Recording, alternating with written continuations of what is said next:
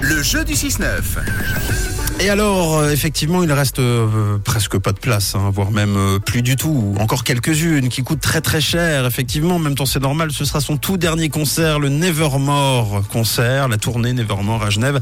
Et donc, on a des petits détails, des petits indices. Euh, Tu as un bon plan, Camille, pour vous permettre de partir demain en week-end avec ces invitations. Oui, et avec les deux dernières places, vous l'avez compris, puisqu'on jouera donc demain, 7h40, avec vous pour vous offrir ces deux dernières places. C'est précieux, hein, c'est quand même Mylène.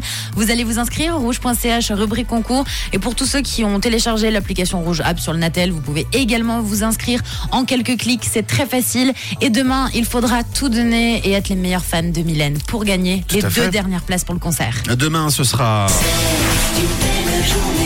une belle journée pour au moins l'un d'entre vous avec la personne de son choix.